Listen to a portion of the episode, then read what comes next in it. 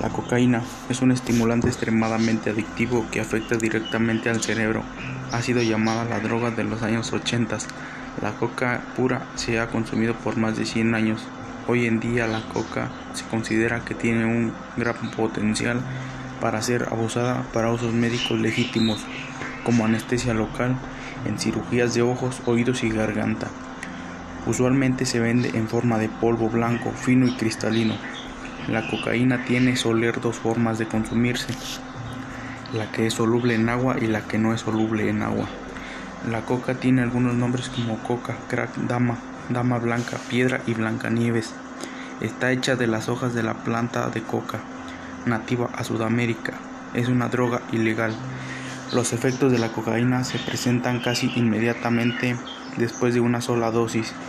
Los que consumen en cantidades pequeñas se sienten eufóricos, energéticos y en alerta visual, táctil y auditiva.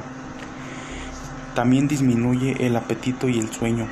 Los efectos fisiológicos que resultan del consumo de cocaína incluyen contracción de los vasos sanguíneos, dilatación de las pupilas y aumento de la temperatura corporal, la frecuencia cardíaca y la presión arterial comportamiento extravagante, errático y violento.